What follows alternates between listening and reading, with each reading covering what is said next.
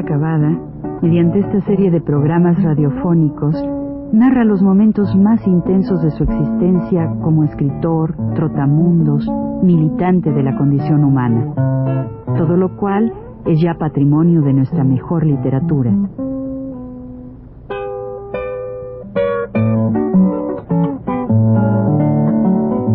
Con ustedes, Juan de la Cabada. Buenas tardes. Decía yo la semana pasada que cuando volví de los lacandones en el avión con Yay Shili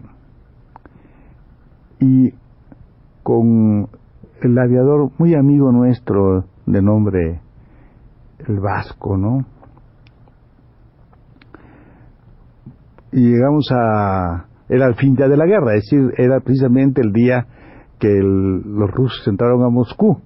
Y este cuate norteamericano discutía con nosotros que éramos americanos. Y yo, no, hombre, no, no sé qué. Por fin, claro que eh, nos reímos mucho de él porque él tenía una, una cosa como pasa con esta gente que ya saben ustedes lo que son lo, de lo del mundo libre. Siempre quieren que sean ellos los que hacen. Y claro que no era. Entonces, él ya, pues, eh, seguramente se compensó después de tiempo. Pero bueno, yo ya había reconciliado con él y en este lugar que se llama Tuzla Gutiérrez ya estaba mi mujer, que era de entonces, que era de Honora Berry, y la mujer de él, una muchacha de Canadá, Sheila, una pintora, ¿no? Y pues, estaba yo con, no sé, una, un cansancio muy extraño, muy extraño, esas cosas que preceden al, a, lo, a, lo, que al, al, a las fiebres palúdicas que van a dar ya, ¿verdad? Se siente el cuerpo así muy como como, como estropajo, como uno estuviera así todo este, pues eh, blando, ¿no? Y este ablandamiento pues, no, no, quería tenerlo yo y entonces inventé una cosa para ayudar a una muchacha negra, bailarina muy guapa que después fue modelo de Diego y están en las pinturas de Diego, Model Bass se llamaba ella.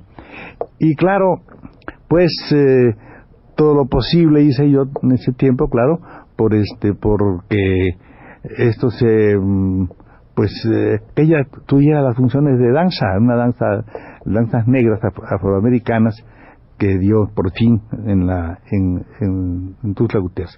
Me parece que fueron dos o tres funciones, le preparamos dos o tres funciones con mucho éxito, por cierto, y ya al último día ya estaba yo realmente ya muy afiebrado y con, con esos temblores que dan, ¿no? Que a mí no sé qué me pasa con eso, Mm, este, son muy desagradables, no sé el que haya tenido paludismo. Pero a mí además de eso, cuando va pasando la fiebre, me entra una cosa así, no sé, es algo este muy muy raro. Una especie es una es un estado como de, de sensualidad pero de esta sensualidad así este como de como digamos como de remembranzas que le llegan a uno. No sé cómo es cómo explicar esto no pero ese es mi estado real. Y así estaba yo Leonora ya seguía viviendo conmigo allá y muy muy apurada además por la por esta cosa.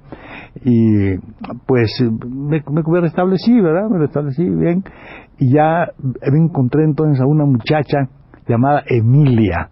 Esta muchacha Emilia había estado también de misionera allá por, con los, con los con los deltales allá, cerca de los lacandones, ahí cerca de Jetja, cerca de Partida, y este, la conversando con ella y con todas estas cosas, este, me, pues no, no, no me extrañó, pero sí me gustó, digamos, que ella, siendo misionera y todo, tuviera, porque hay gente así, tuviera además cosas muy buenas. Había, de esos misioneros no me gustan nada, son unos aprovechados, este, más avanzadas del imperialismo, pero esta muchacha era de las que hay, seguramente que en todas las religiones, uno que realmente tiene un, una, una, una, un estado verdaderamente de, de, servir a la gente, ¿verdad? servirla bien y todo. Ella era de Canadá y tenía todas esas cualidades. Y yo venía, ya nos vinimos en el mismo este y yo y todos vivimos en el mismo pullman porque entonces no había no había todavía servicio de camiones y todavía todavía tampoco servicio de avión directo ni nada de eso entonces nos, nos vinimos en el en el tren creo que día y medio hicimos, me vine para acá y empezamos a, a trabajar en esos días. Me llamó a mí un señor que se llama, o que se llamaba, Jaime Torres Bodet. Este Jaime Torres Bodet era ministro, o sea, era secretario de, Educación en aquel tiempo. Y estaba allí trabajando con él también un amigo, un amigo mío, muy querido amigo, que era también del grupo de contemporáneos, cuando había sido también Torres Bodet, y este era Bernardo Ortiz de Montellano. Yo había trabajado ya en aquellos tiempos con gente del grupo de contemporáneos, como Villorruta, por ejemplo, ¿no? Este, hicimos, él, él, estuvo ahí trabajando con nosotros en una revista que se llamó El Hijo Pródigo, una revista que pues se hizo gracias al impulso de un compañero que se llamaba Octavio Barrera. Octavio Barrera yo creo que es un promotor de arte y de, de, literatura sobre todo, muy importante fue Octavio Barrera. Tenía esa gracia, esa cosa, y mucho de lo que, de lo que se hizo allí, todos más o menos, creo que no hay uno que no le guarde un gran recuerdo a su memoria, porque de los que vivimos, supongo que no, no, no he visto otra gente con más ingenio para poder hacer porque necesita cierto ingenio, cierta manera para poder hacer y, y al, mismo tiempo pues pagar un poco los artículos que se pagaban, ¿no? Siempre a nosotros nos gusta que nos paguen, ¿verdad? Artículos y cosas. Y escribió, yo escribí ahí una cosa que se llamaba El Grillo Crepuscular, Y vamos, y con Ortiz Montellano también tuve gran amistad. Nosotros, el trabajo que me dio este señor, yo fui muy con mucho entusiasmo. Fue quizá un libro de lectura. Acababa, acababa yo de publicar Paseo de los incidentes melódicos mundo racional, una fábula que hay por ahí, ¿eh? que se llama así. Y entonces, este, pues, eh, no sé, esas cosas que pasan, no gustó, etcétera, y la gente, pues, habló de las cosas y todo, y él pensó que yo podía hacer un libro para la, de más o menos este tipo, u otro, para la gente, este, los, los, indígenas de, de, mayas precisamente, mayas de Quintana Roo, mayas de Campeche, mayas de Yucatán y mayas de Chiapas, ¿no? Yo estuve en Chiapas precisamente también viendo eso cuando estuve ah, trabajando en eso de la película Los Mayas. Y claro, este pues eh, vine después aquí y posteriormente hice un viaje a Quintana Roo con un amigo nuestro y Campeche un amigo nuestro que se llama, que él se llama Salce, Alfredo Salce. Él venía conmigo para ver si ilustraba las cosas. Estuvimos en todo el territorio de, los territorios de Campeche y de Yucatán y parte de Quintana para que él viera un poco la producción chiclera y darse idea de esas cosas. Y yo lo conocía yo porque había estado también allá anteriormente. Pero cuando regresamos, yo le dije a Salce, mira mano, por lo que hemos visto, un libro de lectura para mayas es completamente inútil. En primer lugar, para lo que, para indios, indios, ¿no? Primero porque no hablan, no hablan el español y tenemos nosotros que hacer, sino muy poco. Y tenemos que hacer un libro de visualización, una especie de, de cartilla, donde pintáramos los objetos y viera cómo se decía en ambas, en ambas lenguas, ¿no? Hicimos la cartilla, tengo todavía la cartilla en la casa. Y cuando vine, le presenté a este señor, le conté el asunto a su, amigo, y amigo mío también, que era el, el, jefe de ese departamento, ¿verdad? Este, le dije que, pues que, que habláramos con él, porque en realidad no, no creía yo que los, que yo creía que lo, lo que más importaba era hacer una cosa un libro simpático con muy pocas líneas cada vez para que fueran poco a poco, ¿no? Estudiando y aprendiendo eso. Creo que después se ha adaptado, se ha hecho esa cosa, pero cuando yo llegué ahí con él, José Luis Martínez era un secretario particular, le dije voy a hablar con sí, hombre, ¿cómo no pasamos?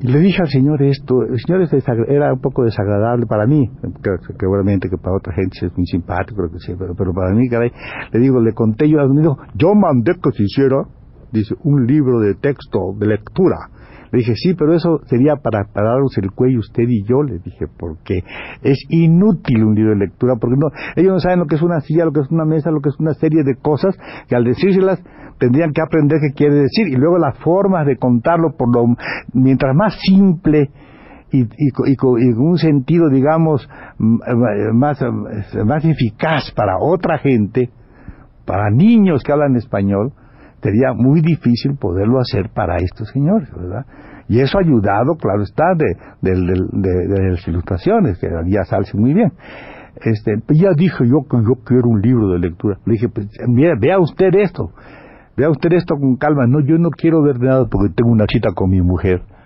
Bueno, con eso, ¿verdad? Yo me salí y dije, vaya al diablo, ¿verdad? De este señor no entiende nada. Y así son estos señores que están muchas veces en el gobierno. No digo por, pero así, así suele pasar.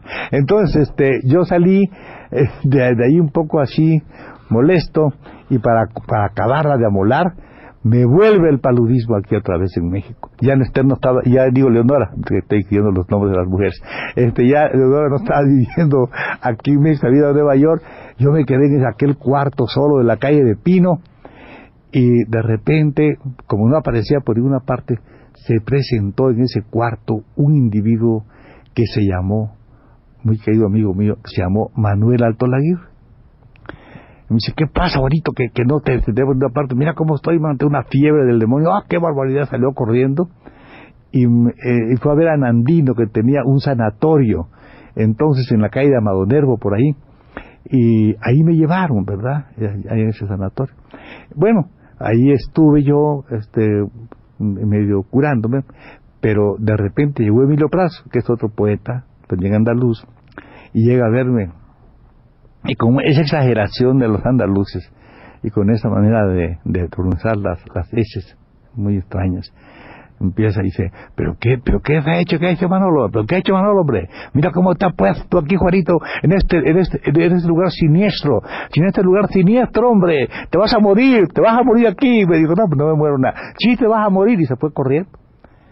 La cosa es que como a la hora llegó Manuel Toledo con María Luisa Gómez Vena, una mujer muy rica que era la mujer de él entonces, una persona que también quiso mucho, y llegaron allí, oye Juanito, vamos de aquí, vamos de aquí, bueno, ¿por, ¿por qué? No, ya tenemos otro sanatorio, vamos de aquí, vamos de aquí, bueno, pues nos fuimos a otro sanatorio. El sanatorio este que fuimos estaba en la calle de, eh, que se llama Niños Héroes, ¿verdad? Se llama esa calle. Está frente, muy cerca de un, hay por ahí un cementerio, un cementerio este francés, por allá cerca. Era de un, de un, de un cantante cuyo nombre no era, un doctor, doctor, no me acuerdo ahorita su nombre, el doctor este que cantaba, iba a todas partes a cantar Argentina y todo, pues tiene un sanatorio muy bueno. Luego, algún día lo contaré porque es muy este es muy curioso el nombre de él. Bueno, ahí estuve yo y con la con la fiebre aquella, con aquella cosa y además con la úlcera, ha dolido mucho el estómago, yo siempre he tenido úlcera y estaba con ese dolor ahí muy molesto y empiezan las cosas. Empiezan las cosas a decirme que yo debía operarme. Bueno, las circunstancias de la operación o no operación, que a la, la vamos a contar en el próximo programa. Buenas tardes.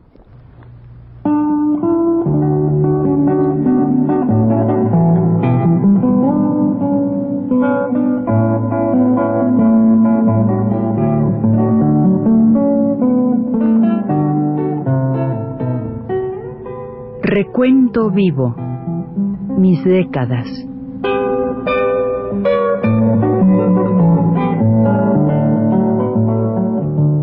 Juan de la Cabada, mediante esta serie de programas radiofónicos, narra los momentos más intensos de su existencia como escritor, trotamundos, militante de la condición humana, todo lo cual es ya patrimonio de nuestra mejor literatura.